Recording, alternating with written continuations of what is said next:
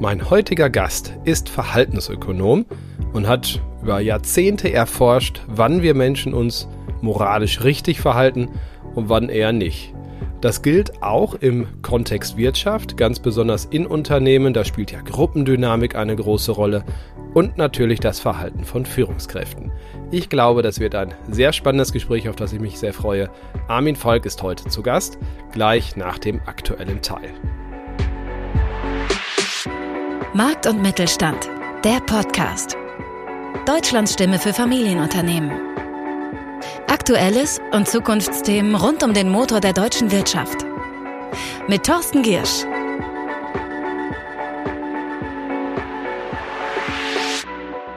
Bevor wir in ungefähr drei Minuten mit dem Gespräch starten, gibt es jetzt das Wichtigste der Woche aus Sicht des Mittelstandes.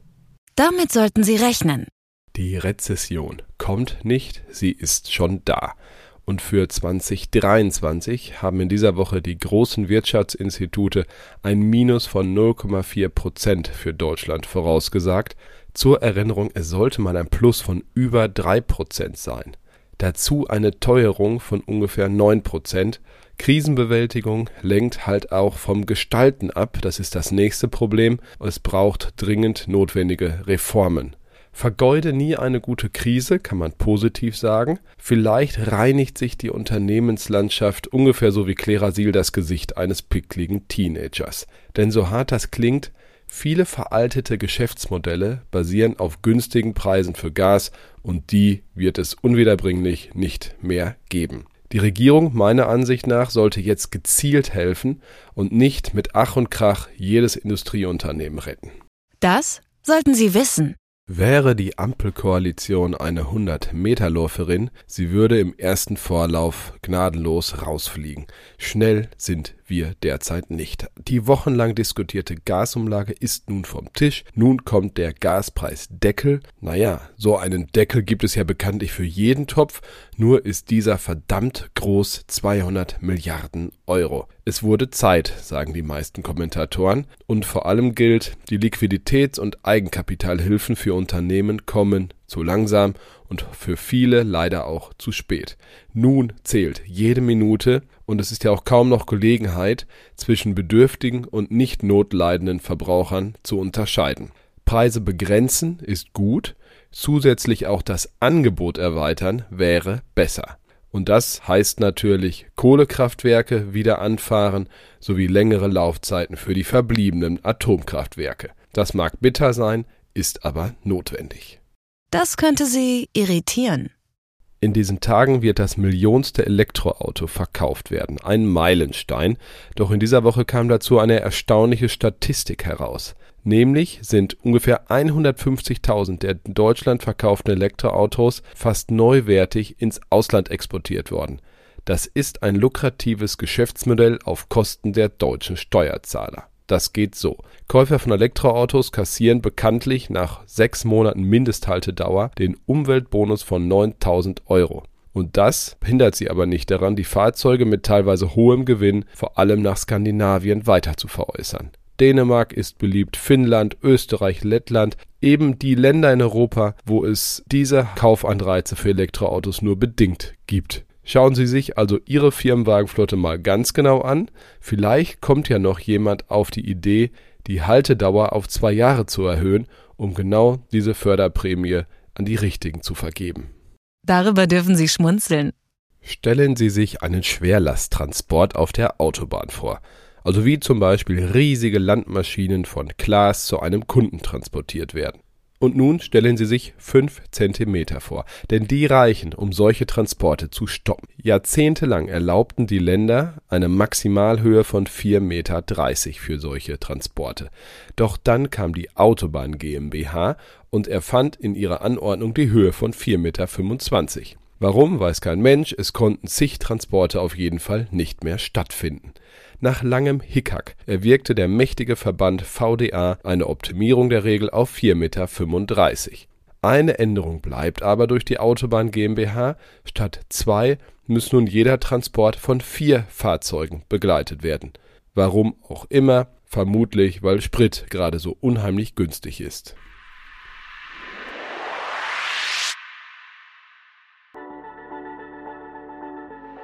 Vielleicht haben Sie in den vergangenen Wochen die hitzige Diskussion um den Hit Laila mitbekommen.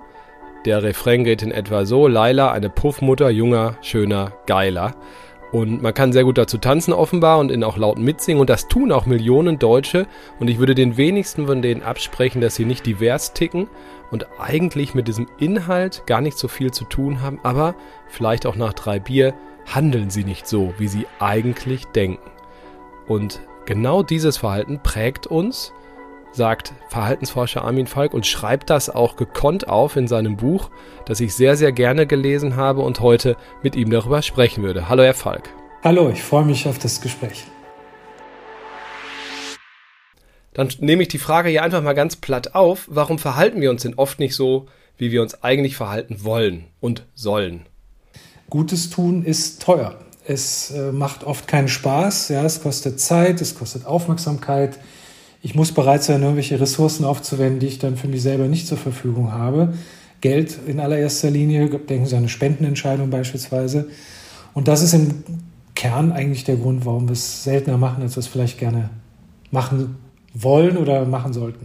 Privat, aber natürlich auch im Unternehmensumfeld sind wir oft nicht allein, sondern in Gruppen unterwegs. Ähm, und ich zitiere mal aus Ihrem Buch, dass unser Handeln in Gruppen ist ein wichtiger Treiber unseres Verhaltens. Welcher Gedanke steckt dahinter? Ja, ist total wichtig, gerade so für Organisationen, für Verwaltungen. Immer dann, wenn Kollektive entscheiden, passiert nämlich etwas, was wir mit Diffusion von Verantwortung äh, beschreiben. In der Wissenschaft, das ist, äh, beschreibt sozusagen das Phänomen, dass wir selber nicht mehr alleine entscheiden über das, was passiert, also über die Ergebnisse, über das, was am Ende hinten rauskommt, wenn man so will, und ähm, man kann sich stattdessen im Kollektiv eher rausreden. Man kann sagen, naja, warum soll ich das machen? Kann ich jemand anders nochmal drüber schauen? Äh, keiner fühlt sich so individuell wirklich verantwortlich. Und wenn das aber alle äh, teilen, dieses, diesen Mangel an Verantwortungsbewusstsein, äh, dann passieren dann eben Dinge, die wir vielleicht individuell oder als Kollektiv gar nicht wollten, die aber dann eben durch diese Diffusion von Verantwortung gleichwohl passieren. Und da fragt man sich als Unternehmen natürlich, wie kann ich sowas verhindern? Oder? Also, was kann man, wie kann ein Unternehmen, ein Chef meinetwegen auch prosoziales Verhalten fördern?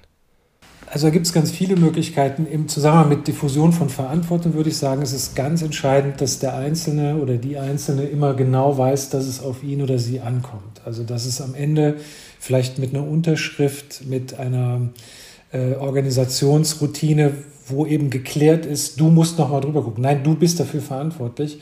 Also gerade diese Diffusion von Verantwortung auflösen und zurückführen in die Verantwortung von Individuen. Klar machen, dass wenn du das jetzt unterschreibst, bist du auch dafür verantwortlich, um sozusagen diese Ausrede, naja, wird schon noch mal jemand drüber gucken oder kann ja jemand anders machen oder wenn ich es nicht mache, macht es jemand anders und so weiter, um das zu verhindern. Gelingt das eventuell leichter in etwas kleineren Organisationen, sprich Unternehmen, äh, wo jeder jeden kennt im Zweifel auch, als im Vergleich zu einem großen Konzern oder ist einfach durch die feste Struktur in einem großen Konzern ist andersrum dort wieder leichter? Ich glaube, das kann man so pauschal nicht sagen. Aus äh, einem wichtigen Grund, dass nämlich ja auch in großen Unternehmen oder großen Konzernen äh, die Bezugsgruppe auch gar nicht so riesig ist. Also man ist ja auch dort wieder in Abteilungen oder Teams oder, oder Divisions und so weiter eingeteilt. Das heißt, die konkreten Interaktionspartner, die Gruppe, mit der ich wirklich täglich zu tun habe, die ist unter Umständen gar nicht unbedingt größer als in einem kleinen Unternehmen.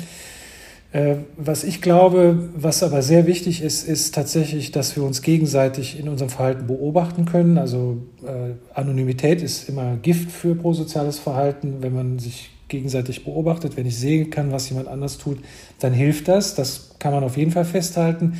Das kann vielleicht auch in einer kleineren Firma schon mal äh, äh, leichter fallen.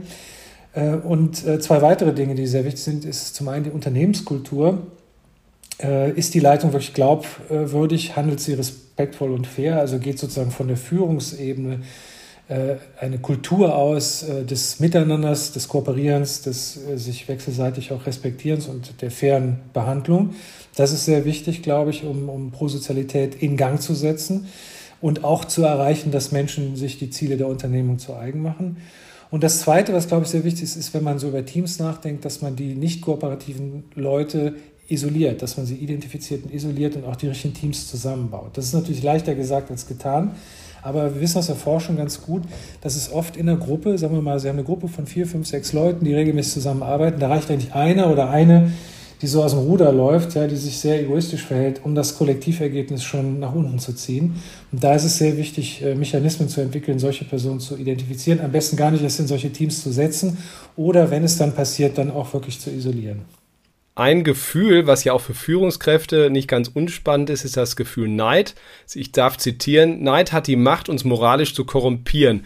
Auf der anderen Seite, naja, ist ja aber doch der Antrieb, nach oben zu kommen, Neid beim anderen zu erzeugen, wieder ganz wichtig im Unternehmen als, als Ehrgeizförderung, oder? Absolut richtig. Äh, man muss beim Neid äh, zwei Formen unterscheiden. Also was alle Formen von Neid gemein haben, ist, gemeinsam haben, ist, dass jemand etwas hat, im Besitz ist einer Eigenschaft oder einer Fähigkeit oder ja, irgendwelcher äh, Güter und so weiter, die wir auch gerne hätten. Und das neiden wir. Also da ist jemand, der hat was, der ist schöner, der ist sportlicher, der läuft schneller, der hat mehr Geld attraktivere Partnerin, Partner, was weiß ich, und darauf bin ich neidisch. So, und jetzt gibt es darauf zwei unterschiedliche Arten zu reagieren. Der gute Neid sozusagen, das ist jetzt vielleicht nicht der Fachausdruck, aber nennen wir mal den guten Neid, das ist jetzt einer, der mich dazu motiviert, das auch zu haben. Also zum Beispiel, ich bin neidisch darauf, dass sie schneller laufen als ich. Äh, und der gute Neid würde jetzt sagen, jetzt gehe ich trainieren und versuche jetzt genauso schnell zu werden. Ja, und das ist ein positiver Antrieb und der ist auch sehr wichtig ist auch, glaube ich, einer der Hauptbewegungskräfte von marktwirtschaftlichen Prozessen. Und dagegen ist eigentlich auch nicht viel zu sagen. Das tut niemandem weh, das motiviert mich in einem positiven Sinne. Leider gibt es aber auch diesen negativen Neid und der richtet sich jetzt nicht darauf, äh, das zu bekommen durch Anstrengung, was ich neide, sondern dem anderen das wegzunehmen, den anderen sozusagen zu zerstören oder, oder madig zu machen, äh, zu desavouieren und so weiter. Also das, das irgendwie schlecht zu machen äh, und sich da negativ äh, ins Verhältnis zu setzen. Und diese Art von Neid ist leider mindestens genauso häufig anzutreffen wie die positive. Geld erzeugt auch Neid. Und Boni motivieren Menschen nicht, liest man eigentlich allenthalben. Aber trotzdem machen es viele Firmen noch. Sehen Sie einen Grund für diese Diskrepanz auch in diesem moralischen Aspekt? Ich habe da eine ziemlich klare Meinung zu, muss ich sagen. Und äh, das wird es jetzt vielleicht ein bisschen überraschen, aber die, die Aussage, dass Geld nicht motiviert, ist ein totales Ammenmärchen. Äh, das ist wirklich richtig Blödsinn. Also das ist eine der größten äh, äh, Unsinnsgeschichten, die sich irgendwie auch immer noch äh, halten. Im Arbeitskontext geht es immer um Geld, ja, und da werden wir immer mit Geld bezahlt. Und deswegen ist es auch völlig richtig und auch erwartet, äh, dass wir auch mit Geld tatsächlich Leistungen anerkennen. Und äh, es gibt tausende Befunde, dass äh, monetäre und materielle Anreize natürlich eine sehr, sehr große Motivationswirkung haben. Entschuldigen, lohnt sich das? Vielleicht mal ein Beispiel aus dem unternehmerischen Kontext. Da ging es um Bewertungen von Produkten. Es gab einen Fehler bei dem Produkt und man hat jetzt geguckt, was wirkt besser bei der, bei der Rücknahme einer schlechten Bewertung äh, ist es äh, Geld oder ist es eine wirklich ehrlich gemeinte Entschuldigung? Und da kam eben raus, es ist wichtiger zu sagen, lieber Kunde, wir haben hier einen Fehler gemacht, wir entschuldigen uns, äh, es, es, es, es tut uns wirklich leid. Dann waren die Kunden eher bereit, eine schlechte Beurteilung zu, zurückzunehmen, als wenn man ihnen einfach ein bisschen Geld angeboten hat. Ganz wichtig bei Entschuldigungen ist aber, sie müssen ehrlich sein. Ähm, und sie müssen wirklich äh, auch so verstanden werden äh, und den Dreiklang beinhalten, ich habe einen Fehler gemacht, äh, es tut mir leid und ich bitte dich um Entschuldigung. Diese drei Dinge braucht es. Und das fällt, es, das fällt uns oft schwer, weil wir gerne gut über uns denken. Und das Selbstbild, dass wir ein guter Mensch sind, wird natürlich durch ein solches Eingeständnis erheblich erschüttert. Das ist, glaube ich, der Grund, warum es uns so schwer fällt. Aber gerade weil es uns schwer fällt, hat es auch so eine heilsame Wirkung auf den anderen und würde so viele Konflikte entschärfen. Ähm, ich kann nur dazu raten, sich den Mut und die Kraft äh, zuzutrauen, sich auch regelmäßig, wenn man einen Fehler gemacht hat, auch wirklich zu entschuldigen. Das war einer, ein kleiner Ratschlag schon. Wir haben auch die letzten Minuten viel darüber gesprochen, was man, dass man sich besser erkennt. Ich glaube das auch. Aber haben Sie zum Schluss noch einen Mutmacher, was wir vielleicht auch noch nicht angesprochen haben? Denkt dran, liebe Leute, dann handelt ihr moralischer im Sinne von dem, was ihr euch vorgenommen habt. Also ich glaube, was immer wichtig ist, ist, sich ehrlich zu machen, sich wirklich zu fragen, wer will ich sein? Will ich wirklich äh, mir Dinge einreden und äh, mir schönreden oder bin ich ehrlich zu mir und versuche wissen zu wollen und verstehen zu wollen und Handlungsfolgen auch wirklich abzuschätzen, um zu überprüfen, ob ich mich entsprechend meiner eigenen moralischen Vorstellung verhalte. Das heißt also sich ehrlich machen. Das steht für mich ganz am Anfang eigentlich. Wenn, wenn man da nicht wirklich sagen kann, ja, das will ich, dann ist es, glaube ich, schwierig. Das Zweite, gerade weil Sie Führungskräfte ansprechen, wäre äh, mit gutem Vorbild vorangehen, äh, Stichwort Reziprozität. Und ich glaube, in den Zeiten, in denen wir gerade leben, ähm, auch ganz wichtig, äh, nicht den Mut verlieren.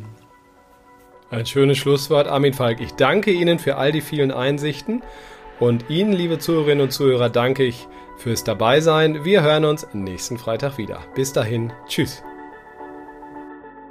Das war Markt und Mittelstand, der Podcast. Wir hören uns nächsten Freitag wieder auf markt- und-mittelstand.de.